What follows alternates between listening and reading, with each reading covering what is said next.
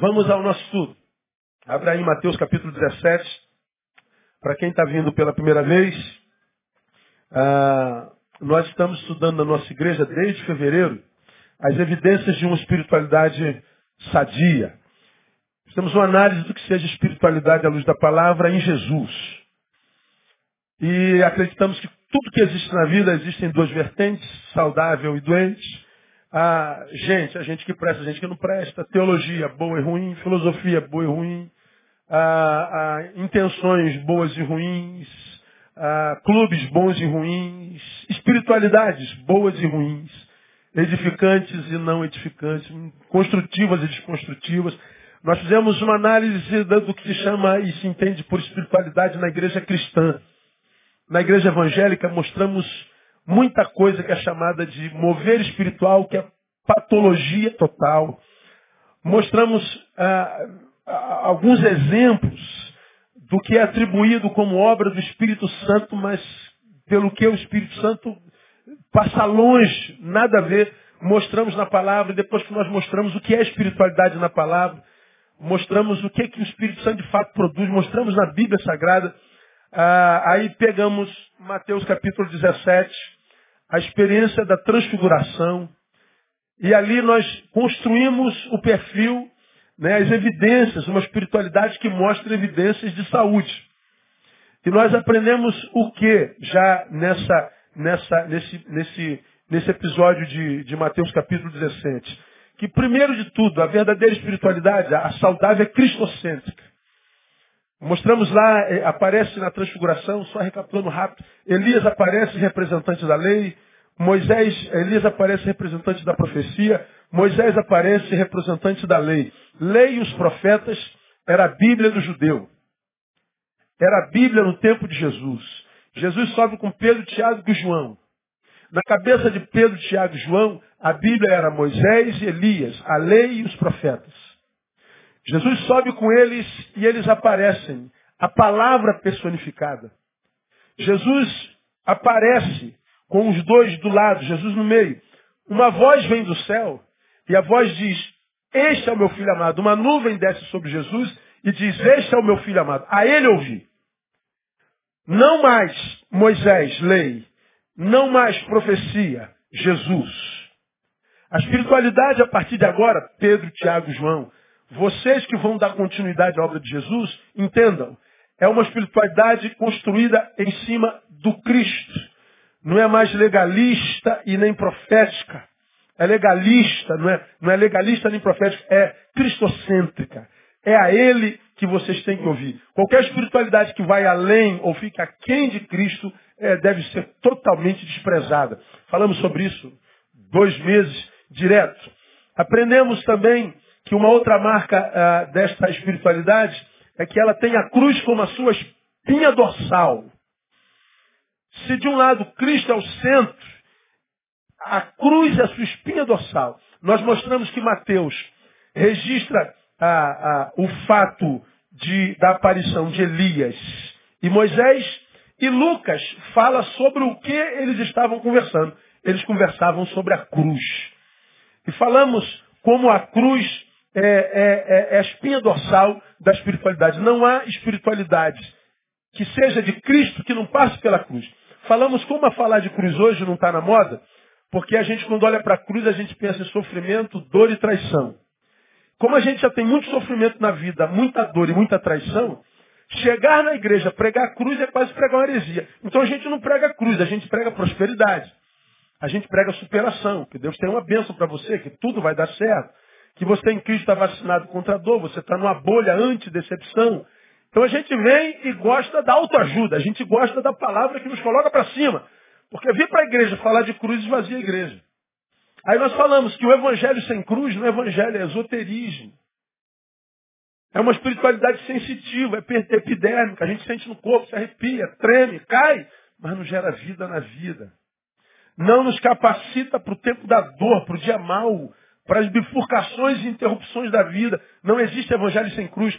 Aí eu mostrei que Cristo carregou a sua cruz e nós temos a nossa.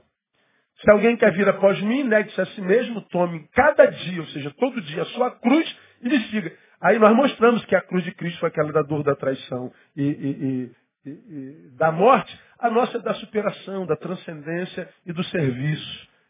E mostramos ah, na, na, na, no episódio da crucificação o que, que é a nossa cruz. Estamos um monte de meses estudando sobre isso também. Hoje eu quero mostrar uma nova vertente, introduzir uma nova vertente, uma nova marca, uma nova evidência da espiritualidade sadia.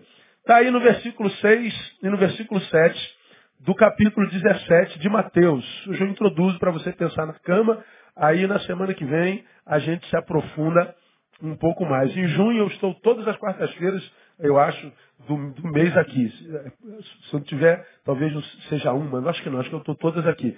Então, Mateus capítulo 17, os versículos 6 e 7, né? Ah, Elias e Moisés aparecem, ah, Pedro toma a palavra, né, diz, Senhor, é bom estarmos aqui e tal. E quando ele ainda falava, né, uma nuvem luminosa vem, ah, desce uma voz e diz assim, este é meu filho amado, em quem me compraz. Aí no versículo 6 e 7, não só ao verem, ao aparecerem Elias e Moisés, mas também ouvirem a voz que desce do meio de uma nuvem, olha a reação dessa manifestação na vida dos discípulos. Seis. Os discípulos, ouvindo isso, caíram com o rosto em terra e ficaram grandemente o quê? Atemorizados ou com medo. Chegou-se, pois, Jesus, tocando-os, disse, levantai-vos. E o que, que ele disse? Não temais. Bom, quando eles ouvem a voz do céu descer junto com a nuvem sobre Jesus, diz o texto que eles caíram. Bom, a ideia do texto ah, grego, o cair tem a ver com pernas trementes. A perna treme, eles perdem a consistência e pum, tem uma síncope. Eles não caíram prostrados pela percepção da grandeza da visão, não. Eles caíram tomados por medo, por não discerni-la bem. O que os derruba não foi a glória da voz e nem o peso da nuvem. Não, foi o medo. A espiritualidade, ou a manifestação espiritual acontecida no monte, não foi discernida por Pedro, Tiago e João. Porque não houve discernimento. O que sobra não é glorificação, exaltação, transcendência. O que sobra é medo, pavor. Aí, essa experiência me ensina que a terceira marca que eu quero compartilhar com vocês da espiritualidade saudável é que essa verdadeira espiritualidade, sobretudo, anula o poder do medo em nós. Anula o poder do medo em nós. Bom, está acontecendo uma manifestação espiritual e ela é feita, desenvolvida, emana de fato de Jesus Sim, pastor. Então, tudo que ela não vai gerar é medo, se você é discípulo e o conhece. Não há medo. Quando há medo, ah, não houve contato entre a manifestação espiritual e aquele para qual ela se manifestou. O medo impossibilitou a sua vivência, o seu abraço, a sua internalização. Eu estou diante, talvez, de uma manifestação verdadeira, mas impossibilitado de vivê-la. Não há medo. Quando Jesus se manifesta, a primeira manifestação do Deus e do Espírito, que é Jesus, é a anulação do medo. Não tem mais. Bom, você pode ler o Novo Testamento de Mateus até Apocalipse, você vai ver o tempo inteiro, em todos os livros, essa frase, não temais. Não temais. Não temais. Não temais. Não temais. Medo, não. Bom, você já aprendeu o que é medo. Vamos ver se você lembra. Medo é? Não ouvi. Fé na derrota. Medo é fé na derrota. Não é? ah, eu estou diante da possibilidade de Mas essa possibilidade se me parece maior do que eu, portanto eu menor do que ela, mas é uma possibilidade, é uma oportunidade. Está diante de mim. Então, eu vou abraçar essa oportunidade. Não, não vou. Porque eu estou com medo. E o que é medo? Fé na derrota. Bom, é uma possibilidade. Então eu vou tentar. Não, eu tenho medo. Ou seja, eu creio que se tentar, eu fracasso. Com medo do fracasso, eu não tento. Você já me viu ministrar sobre isso aqui. O medo me impossibilita vivências. O medo me impossibilita experiências. O medo me impossibilita a vida. É como quem diz assim, mas pastor, eu posso entrar nisso e me perder. É, é possível. Qual o problema? Porque eu estou perdido. Quem está perdido, só quem está perdido pode conhecer lugares novos.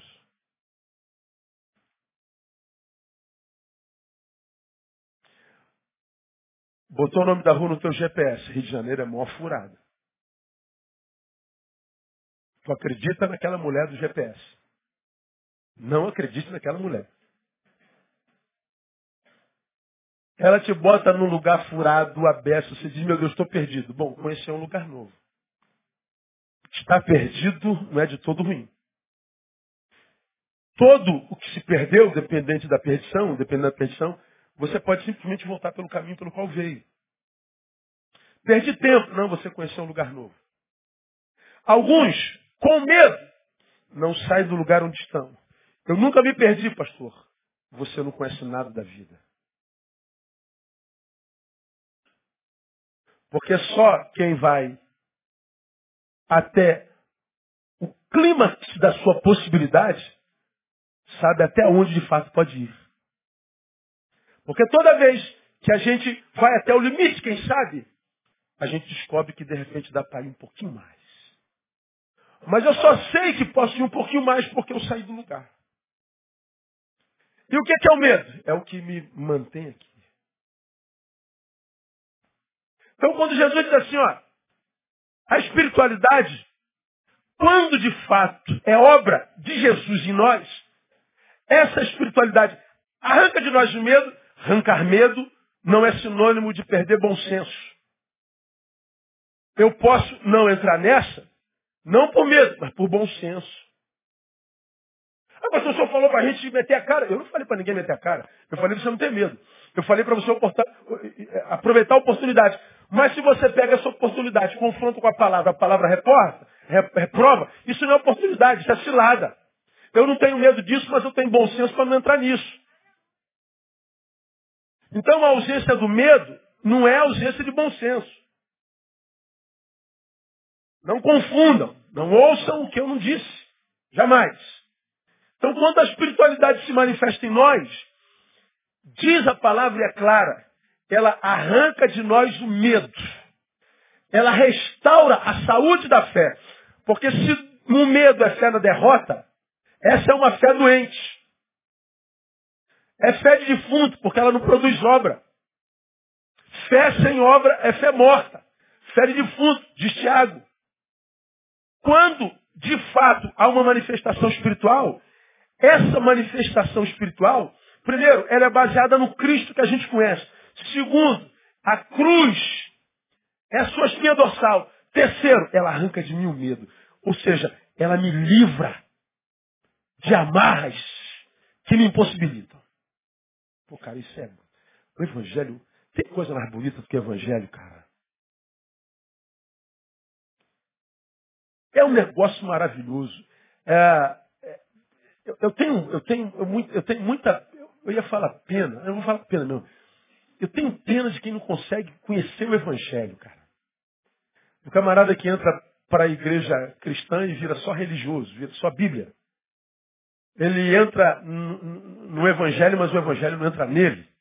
E aí ele muda só a carapaça, né, a carcaça, muda só a linguagem, mas ele não internaliza, não se transforma em vida vivida, não se transforma em modos viventes. É só como acabamos de ler na gotinha de sabedoria, Isaías que diz que se aproxima de mim, me adora, está perto, me adora, me honra, mas o coração está longe, ou seja, está é, é, tá na boca, mas não procedeu do coração. É uma farsa. Ele não vai, ele não vai suportar as adversidades da vida. Quando o evangelho, quando a espiritualidade gerada por Jesus alcança um sujeito de fato de verdade, anula o poder do medo. E anula em três vertentes que eu vou compartilhar com os irmãos. A primeira eu faço hoje. Anula o medo do divino. Segundo, anula o medo do outro. Anula o medo dos tempos. Passado, presente e futuro. Olha, olha o que, que o Evangelho faz em nós. Tira de mim o medo do divino. Seja o da luz ou das trevas. Então, o, o sobrenatural não me afeta mais perdeu o poder em mim. Aquele que é nascido de Deus, concluam para mim, maligno, não o toca. Vai temer o quê? Você, se nasceu de Deus e faz de verdade, irmão, você tem corpo fechado. Isso não é obra dos, dos que bate corimba, não. Isso é obra dos filhos de Deus. Você é um filho de um santo. Aliás, você é filho do Santíssimo, do Santo dos Santos. Ele está dizendo, nasceu de Cristo, nasceu de Deus, nasci. Pronto. O maligno perdeu o poder. Ele não toca mais em você. Toque alguém e fala assim, ele não toca mais em você. Eu toco, ele não. Aleluia! Ele tira o medo divino. É o que eu vou falar hoje, introduzir hoje. Mas também tira o medo do outro. O outro é possível que ele seja mais poderoso do que eu, tenha mais autoridade que eu, mas o que ele é não vai ter influência em mim de tal forma que me paralise. Eu não tenho medo da vida, eu não tenho medo do igual, eu não tenho medo do, do, do, dos obstáculos, das escadas, eu não tenho medo do que eu tenho que enfrentar. O outro é totalmente outro para mim. Eu sei quem eu sou em Deus. Então, o outro terá em mim o poder que eu lhe der. Nunca um poder além do que aquele que eu lhe der. Ou seja, se o diabo não pode me tocar, não há ninguém nesse mundo que vai poder me parar. Mas também, o Evangelho tira de nós o medo do tempo. Eu não tenho medo de trafegar pelo passado enquanto memória, muito menos no futuro enquanto memória e medo e preocupação, muito menos do presente. Nele, eu, eu me torno um ser é, quase que anacrônico. Eu estou no tempo, mas livre dele. Eu trato o tempo como o tempo tem que ser tratado. O passado é passado, já passou. Então passado não vem aqui no meu presente contaminá-lo. Fique onde você está. No Evangelho eu tenho poder para transformar o passado no passado. Ele vai ficar lá. Eu tenho o controle dele. Não ele de mim. Mas no Evangelho, eu também tenho poder para controlar o futuro. Fica aí. Vai chegar a tua hora. Estou ocupado vivendo o presente. Que é tudo que a gente tem na vida.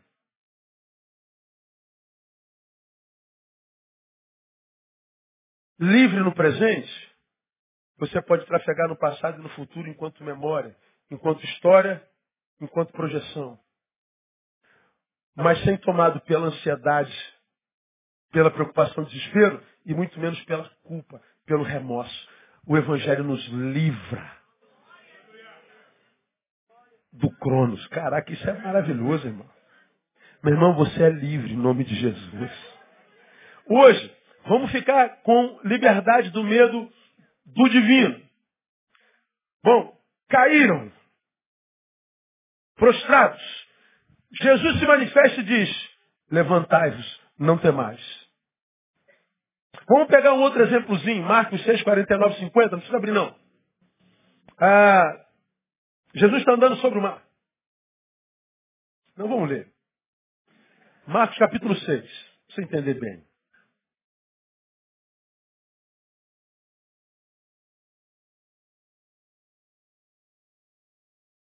6,49.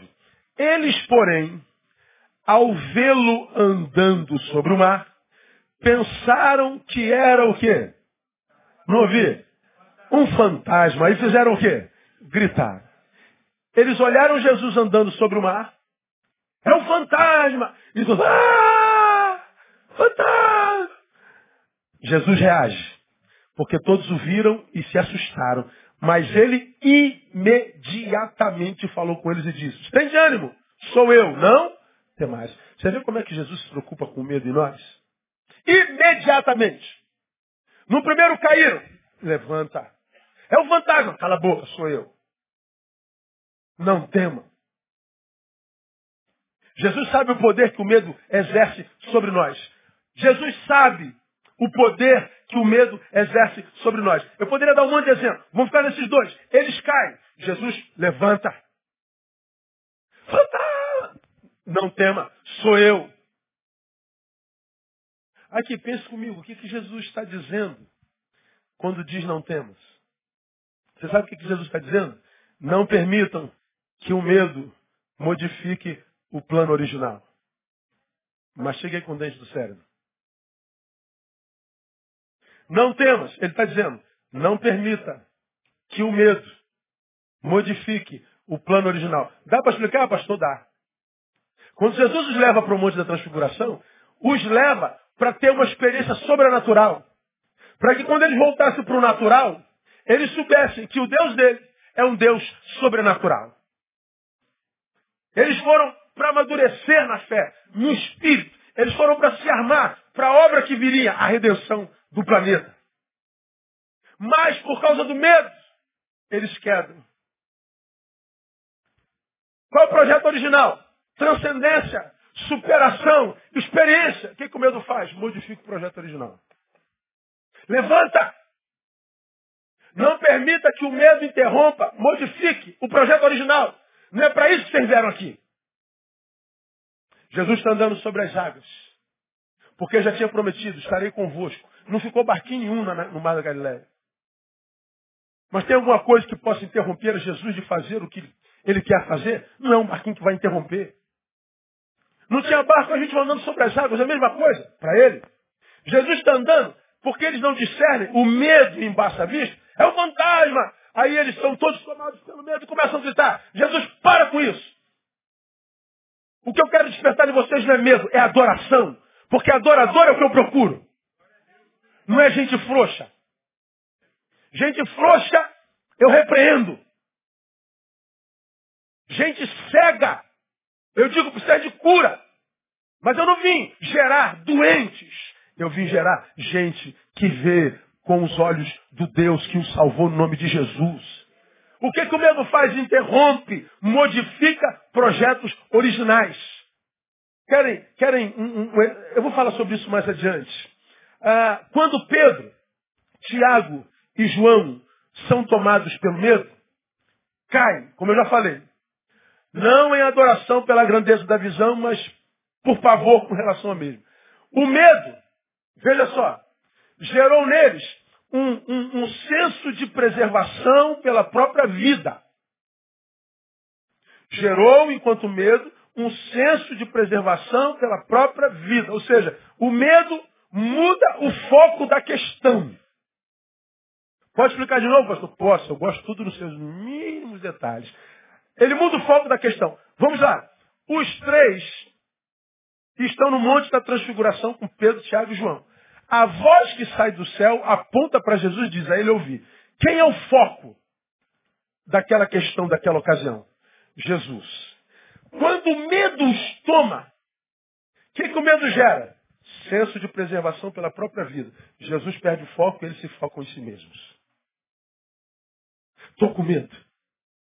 O medo faz com que a gente se retire do principal, perca o foco e a gente centre o nosso olhar, nossa atenção, nosso sentimento, tudo em nós mesmos. O medo muda o foco da questão. Está entendendo o que eu estou falando? Jesus sabe disso melhor do que a gente. E a gente nunca ouviu falar nisso na nossa vida. E a gente nem sempre leva a sério o medo que nos toma. Tira o foco da questão, portanto, tira a coisa principal do lugar da coisa principal, porque faz com que eu fique centrado em mim mesmo e, sobretudo, portanto, modifique o plano original. Irmãos, escreve o que eu vou lhe falar. Tantos de vocês que ainda não conseguiram ser quem um dia sonharam. Vocês que não conseguem o apaziguamento da alma, do coração, achando que isso é utopia, não é, você sabe que não é porque você conhece gente que, que vive isso na prática. Vocês que lutam tantos anos e não conseguem o que eu chamo da, da bênção da, da permanência, da longevidade, a, a, a, inconstância, bem, mal, bem, mal, bem, mal, para mal. Ah, vocês que vivem processos de interrupção o tempo inteiro. Ah, vocês que muitas vezes, porque passaram por tantos processos, acham que nasceram para serem felizes, acreditam que não, não tem direito à felicidade, acreditam que a felicidade é uma utopia. Vocês que se frustraram com Deus a ponto de agora achar que Ele não existe. O pessoal que não está feliz, quase sempre, tributa a sua infelicidade ou ao diabo ou à infidelidade de Deus. Eu posso afirmar para vocês, eu, eu, ouso, eu ouso dar número, não, não me peça estatística porque eu não tenho eu vou falar de, de experiência de, de, gabinete, de 24 anos trabalhando com gente. Acho que de cada 10 pessoas que eu vejo não curtindo quem é, não sendo quem nasceu para ser, não, não gostando do que vê no espelho, gente que não consegue é, o equilíbrio e a paz de Deus que excede todo entendimento, essas pessoas não conseguem ser o que são no coração de Deus, não porque o diabo tem poder de interceptar o que Deus sonhou, mas são pessoas que tomadas pelo medo não têm coragem de pagar o preço para ser o que são. Eu posso garantir a você que maior do que o poder do diabo que está do lado de fora é o medo que está do lado de dentro. Vocês me ouvem falar aqui há esses anos todos, quem está comigo há 20 anos. Eu não penso no diabo nem, nem um segundo no meu dia. Eu não penso nele nem um instante. Eu não me preocupo com ele nem uma hora. É como se ele não existisse. Mas pastor, então só fica, só fica, é, como é que é a palavra? Só fica, é, não, é, vulnerável. Só fica vulnerável. Porque o senhor não pensa, o senhor não está armado, o senhor não está, já pode estar aqui. Não, eu, eu sei que Jesus está.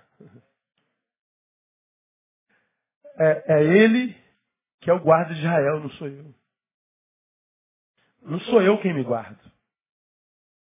Quem me guarda é Ele. A Bíblia diz, você já aprendeu aqui, que o diabo, o vosso adversário, anda bramando comunhão ao vosso. Já aprenderam isso, né? De redor. Busca ninguém para estragar. O diabo está ao de redor. Mas o anjo do Senhor acampa-se ao redor. Neil. Neil é o púlpito. Essa caixa é o anjo. Eu sou o diabo. Não, vamos mudar a ordem. Eu sou o Neil. Ok? Essa caixa é o anjo. O diabo é o púlpito. Melhorou, melhorou? Aí, sabendo que está sendo pastorado pelo diabo, né, cara? Pega mal. Então, o Neil tem um anjo que está ao redor colado. E o diabo está ao derredor. Entre o diabo e eu tem um anjo.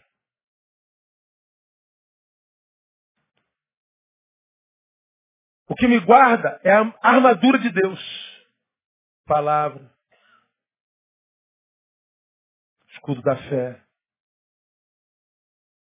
O elmo. Bota. Eu não me preocupo com o inimigo porque a minha vitória sobre ele não é sobre minha capacidade, mas por capacidade daquele que me chamou e me selou. A minha preocupação é só ser quem eu sou. Um filho amado que vive para a honra e glória daquele que nos selou. Se eu sou quem eu sou, Deus é Deus para mim. Se eu sei que eu sou quem eu sou e tenho Deus em mim, eu vou gastar tempo com o diabo, vou levar meu cachorro para passear, que é melhor. Eu não vivo paranoico. Eu não vivo assombrado. Porque o diabo, o diabo, o diabo. Não há espaço para ele. Porque a cabeça está cheia de Deus e da sua palavra. Seu coração cheio do seu espírito. Então não há medo. Eu não ando com medo de seta que voe de dia e de noite. Eu não tenho medo do laço do passarinheiro. Porque o anjo do Senhor acampa-se ao redor. O Deus de Jacó é o nosso refúgio. Ele é a nossa fortaleza. Então não há mais medo. Mas pastor, o bicho está pegando. O problema do bicho, né, cara? Eu tenho uma vida para viver. Não há medo. Eu só preciso me preocupar com quem eu sou. Se há que haver um medo, que haja medo de ser alguém que você não é, e não medo do diabo. A verdadeira espiritualidade tira o medo divino. A gente dorme, irmão. A gente não vai dizer que vai parar de viver a vida porque os dias estão maus. Não, eu vou continuar vivendo. Tem muito bandido que morra eles todos, meu irmão. Eu não vou deixar de viver a minha vida porque eles vivem as deles. Retornando à palavra original. Não ter medo não é perder bom senso. São coisas antagônicas, distintas, melhor dizendo. Então, o, o que que tem paralisado tanta gente? O que, tem impedido tanta gente de ser quem ela é? É o medo, não é o diabo. O diabo se alimenta do medo. Como eu já te falei, cada um tem um diabo do tamanho que merece. E como nós já aprendemos, ele se alimenta do que a gente produz. Ele comerá o pó da terra. Pó da terra é o que eu levanto quando eu ando na terra. Na vida. Estou produzindo, produção humana. O diabo se alimenta do que eu produzo. Se eu vivo a vida de santidade, meu diabo é do tamanho do. do anão. É um diabo nanico. É um diabo que tem nanismo. Agora, se eu sou pecador, se eu sou da boca para fora, se eu sou um farsante, se eu sou um hipócrita, se eu sou um mentiroso, se eu produzo alimento para ele, eu tenho no diabo um gigante. Agora, se eu sei quem eu sou e sou, vivo uma vida que agrade a Deus, porque para isso nós somos criados, eu não me preocupo com o diabo, porque toda vez que eu vou falar com ele, eu olho para baixo. E toda vez que ele vai falar comigo, ele olha para cima. Por quê? Porque eu estou sujeito a Deus. Quem se sujeita a Deus e resiste o diabo, vê o diabo fazer o quê? Fugir. Se você soubesse que quando você vence o medo, quem tem medo de você é o diabo. Não é a gente que tem medo dele. Ele tem medo de nós. Ai meu Deus, o diabo. O que, que tem o diabo, irmão? Deixa o diabo em paz, irmão. O cara já está no inferno ralando. O cara sabe do futuro dele. Vai viver a tua vida em paz. Em vez de ficar preocupado com o diabo, canta o hino de louvor a Deus. Coloca o pão na boca um faminto. Ajuda os sedentos. Agradece a Deus porque você tem pão sobre a mesa. Vai passear com a tua mulher, cara. Vai fazer alguma coisa que vale a pena. Para de ficar paranoico. A verdadeira espiritualidade lança, fora o medo. Por isso, o primeiro medo que a espiritualidade anula é o do divino. Porque se assim não for, nos aproximaremos dele, de Deus, mas sempre por causa de nós mesmos. Ah, quando eles tiveram medo, o foco foi transportado de Jesus para eles mesmos por causa do centro de preservação da vida. Aí com medo, se eu me aproximo dele, me aproximo dele para que ele me proteja. Eu estou com medo. O que me levou para ele foi o medo. Então, o medo por causa da doença que eu tenho, eu quero que ele cure. Eu estou com medo de morrer sozinha, então me aproximo dele. Mas eu estou me aproximando dele por causa de mim, eu quero que me dê um marido. Ah, eu estou com medo, é, é, com pânico, então venho para ele para que ele me cure do pânico. Eu me aproximo dele por causa de mim. Quem se aproxima de Deus por causa desse mesmo, ainda que esteja na presença de Deus, dele não terá vida. Como você já aprendeu aqui desse lugar, quando a gente se aproxima de Deus, respeite a inteligência de Deus, porque Deus não é idiota igual a gente. Deus lê os intentos do coração. Quando você se aproxima de Deus, Deus pergunta assim, é, Vitinho, você está aqui na minha presença, que bom, seja bem-vindo. O que, que te traz aqui na minha presença? Ah, Senhor, eu estou com um problema no casamento, Senhor. Sabe como é que é, né? Minha mulher não me obedece, a tua palavra diz, seja submissa, mas ela não me obedece. Aí vem a esposa, mas pastor, a palavra está dizendo amar suas esposas, ele ama como tem que amar. Então por que eu tenho que me obedecer se ele não ama? Ah, mas como é que eu vou amar se ela não me obedece? Enquanto ela não obedece, eu não amo. Mas enquanto eu não amo, eu não obedeço. É por isso que a gente está aqui. Aí Deus está dizendo para o casal o seguinte, ah, então vocês estão na minha presença por causa de vocês. É. Então, ainda que vocês estejam na minha presença, na minha presença vocês não estão. Porque eu não abençoo o seu feito, eu abençoo suas intenções. Se o que te traz a mim não é paixão pela minha pessoa, então você não está na minha presença. É por isso que a gente vê um Brasil que é o maior país cristão do mundo, mas vive os piores índices de qualidade de vida do mundo. A fé do brasileiro não é algo que muda a qualidade da vida do brasileiro. Por quê? Porque a gente está perto de Deus, mas sempre para tirar alguma coisa dele. A fé do Brasil é uma falácia, uma mentira. A religião no Brasil é uma mentira. Conversa fiada. Muita fé, muita bezedura, muito, muita vela, muito gato morto, galinha morta, muita, muita, muito jejum e oração, muito monte, muita reteté, conversa fiada. Você vai pegar a vida dos indivíduos, quase todo mundo na.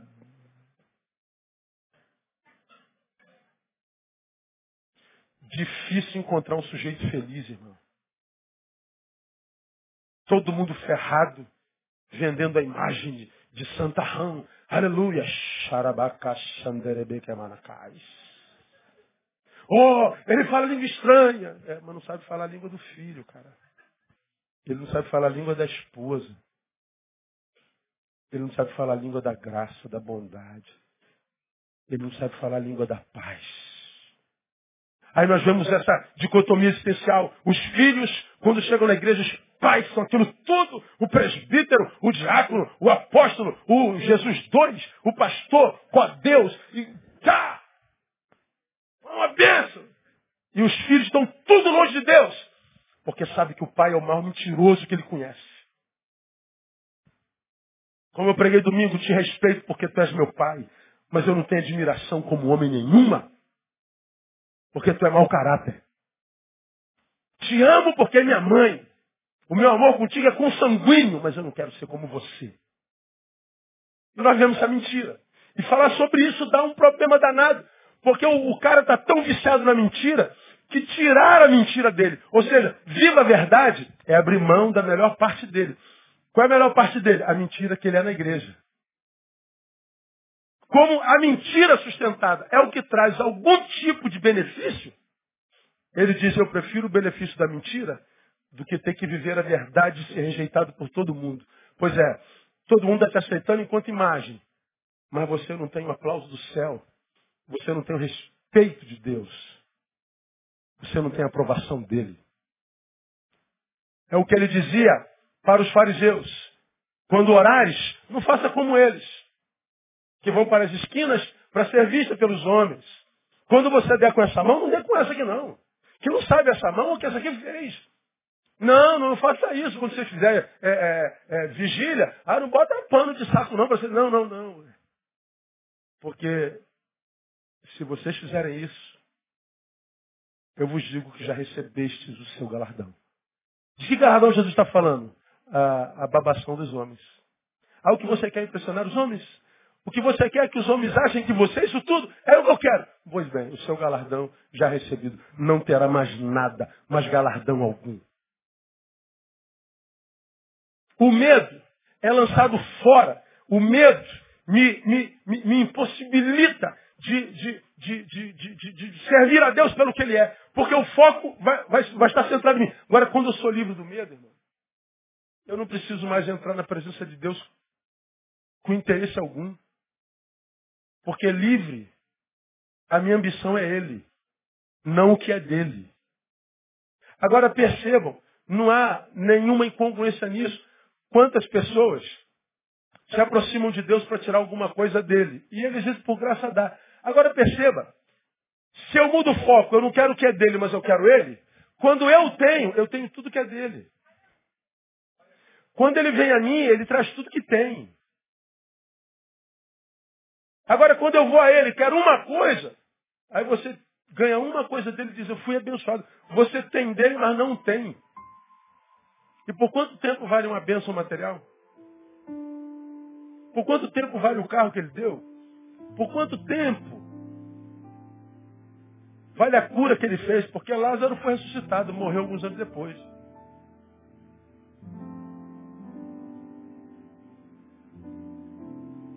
O medo quebra o foco. Por isso, o medo que a espiritualidade anula é o do divino. Primeiro lugar. Com isso estou dizendo que não há como desenvolver relacionamentos saudáveis se a base desse relacionamento é o medo, é, é o medo. Ainda que esse relacionamento seja com Deus. Ainda que eu esteja me relacionando com Deus. Se a base é o medo, eu não vou ter relacionamento saudável nunca. Porque quando é Ele, de fato, a primeira coisa que Ele faz é arrancar o medo. Não tem mais. Então, eu acho que se você é daqueles que ainda está tomado por medo de tudo, principalmente dele, você tem que rever a sua relação com ele. Ah, Para a gente terminar, deixa eu mostrar um, um áudiozinho para você, para você entender é, como uma religião, como uma igreja, pode trabalhar sobre seus pés em cima do medo, mesmo que diga isso em nome de Jesus ou iluminado pelo Espírito Santo. Tá aí, painel. Ou, ouça isso. Ouça isso aqui.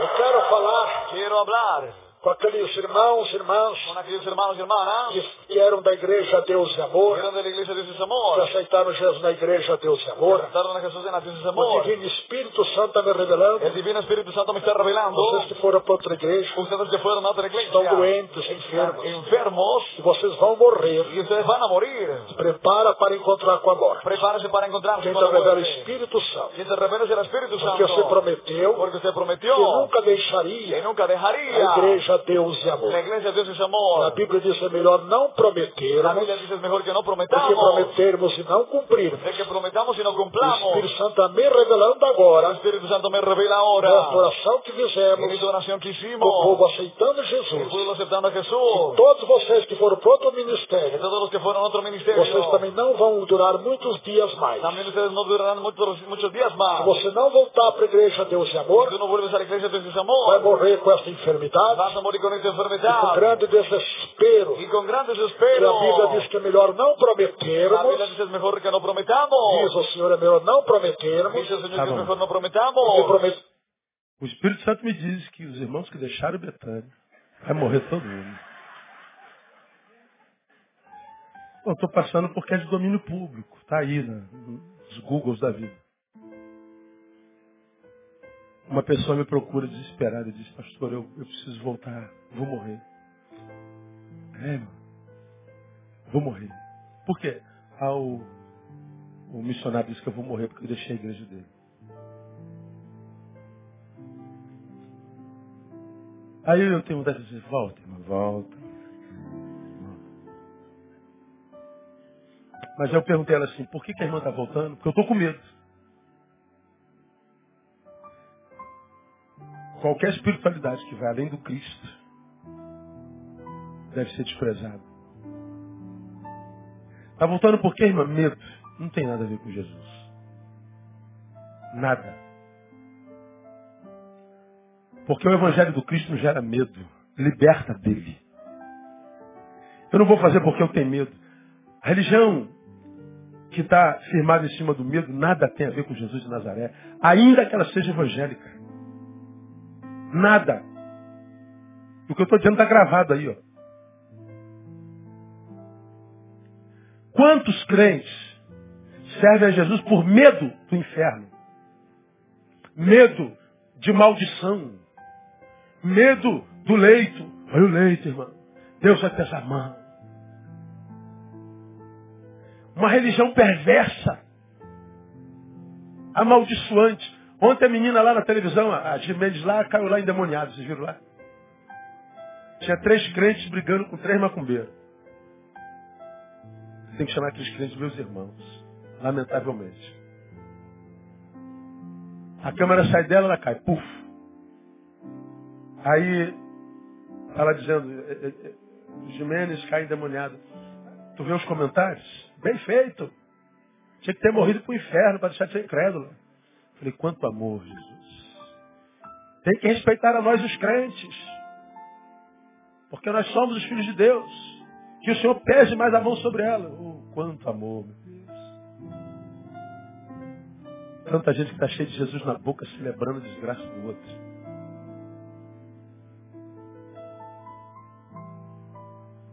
Tem outro vídeo que o camarada, ele sai de uma, de uma roda, uma roda onde ele zomba de um crente que estava pregando. Aí ele, ele bate no, no, cara, aí sai correndo. Quando ele corre, o ônibus atropela ele, filmar. Magoa. Você vê os comentários? Aí eu falo, Deus, eu prefiro ser esse cara que zomba da tua palavra do que ser alguém que pensa ter a tua palavra e sente que essas pessoas sentem pelo inimigo. Porque não é inimigo, se é de carne e osso, não é nosso inimigo. Nossa luta não é contra carne e sangue.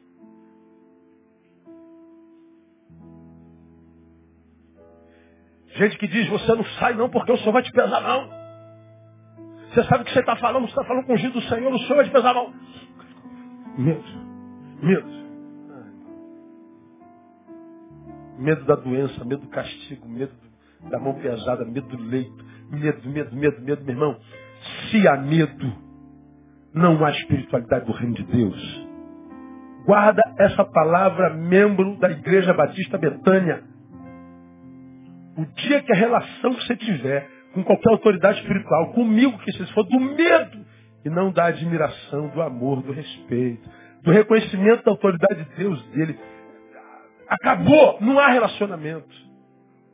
O medo foi lançado fora. O medo foi vencido.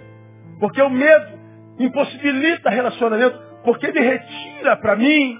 Porque o meu senso de, de, de, de, a sensação é de preservação da vida. E para preservar minha vida eu me liberto de vocês. Se para me libertar de vocês é desejar a sua própria morte, que morram vocês todos. Isso não é espiritualidade, irmão.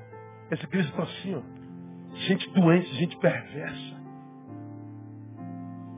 Como nós só temos uma vida para viver, pelo amor de Deus, não joga a vida fora de vocês nessas espiritualidades doidas, malucas, irracionais, que carregam o nome de Jesus da boca, mas nada tem a ver com o princípio evangelical, quanto em princípio do reino de Deus. Termino lendo 1 João capítulo 4, versículo 18. Não precisa abrir não, que eu leio para você. Está escrito assim, ó, no amor não há medo. Antes, o perfeito amor lança fora o quê? Quanto medo? Todo. Quer dizer que eu não posso ter medo de ser assaltado? Posso. Ver espiritual. Quer dizer que eu, eu, eu, tenho medo de não conseguir emagrecer? Posso. Tenho medo de não. Ai meu Deus, será que eu vou passar? Bom, vou fazer o meu possível, vou estudar o máximo que eu posso. Ai meu Deus, será que eu passo? Isso é normal, isso faz parte da vida. Mas o medo nunca será paralisante. O medo nunca será uma anestesia para matar um braço, um sonho, um projeto. O medo, ele, ele pode ser aquele que vai balizar o teu passo, aquele que vai te manter alerta, mas nunca paralisado. Porque antes o amor lança fora todo medo. Porque o medo envolve castigo. Quem tem medo não está aperfeiçoado no amor. Deus é amor. Irmão, quando a espiritualidade é gerada em nós, não gera essas maluquices que a gente vê dentro da igreja. Não gera essas performances pirotécnicas. Não gera estrelas, gospels. Não gera autoridades espirituais. Não. A, a verdadeira espiritualidade me liberta do que me paralisa me liberta do foco errado, o foco é Cristo, me liberta da, da, do outro, vamos falar sobre isso na próxima, me liberta. O amor lança fora todo medo. Se eu não tenho medo, a minha vida está totalmente viabilizada. Ela está diante de mim e disse, viva, Neil. O que, que te impede? Nada. Eu fui liberto do medo pela espiritualidade gerada no reino de Deus. Ah, eu fracassei, pastor. Não tenha medo. Deus vai restaurar tudo de novo no nome de Jesus. Pastor, mas eu venho com muitas sequelas, não tenha medo. Ele é Jeová Rafael, ele vai curar todas elas. E Ele vai dar nova chance. Você vai continuar tudo de novo. O melhor de Deus está por vir. Porque agora você não tem mais medo. Ele vai restaurar a tua sorte. Vai em paz. Vai na fé. Creia. Porque a verdadeira espiritualidade anula o poder do medo. Que isso aconteça na vida de cada um de vocês, na vida de cada um de nós. Para a glória de Deus Pai. Amém, amados? Vamos aplaudir o Senhor. Em pé?